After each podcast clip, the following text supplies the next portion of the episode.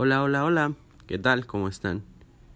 Mi nombre es Pedro Antonio Vicente Montejo de la licenciatura en Publicidad de la Universidad Autónoma Popular de Veracruz. El día de hoy les vengo a hablar sobre la lealtad. Sí, sobre la lealtad. La lealtad es un valor que se relaciona con la formación de carácter. La lealtad es la fidelidad que se tiene en las acciones y comportamientos individuales y sociales para ser dueños de la propia voluntad.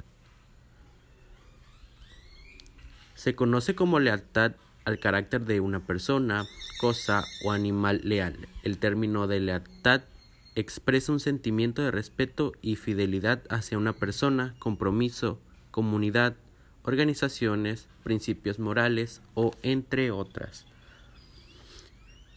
Lealtad es sinónimo de nobleza, rectitud, honradez, honestidad y entre otros valores morales y éticos que permiten desarrollar fuertes relaciones sociales o de amistad en donde se creen un vínculo de confianza muy sólido y automáticamente se genera respeto en los individuos.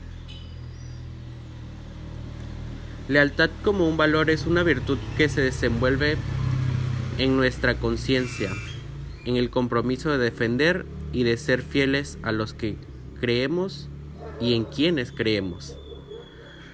La lealtad es una virtud que consiste en la obediencia de las normas de fidelidad, honor, gratitud y respeto por alguna cosa o por alguien, bien sea hacia una persona, animal, comunidad o entre otras.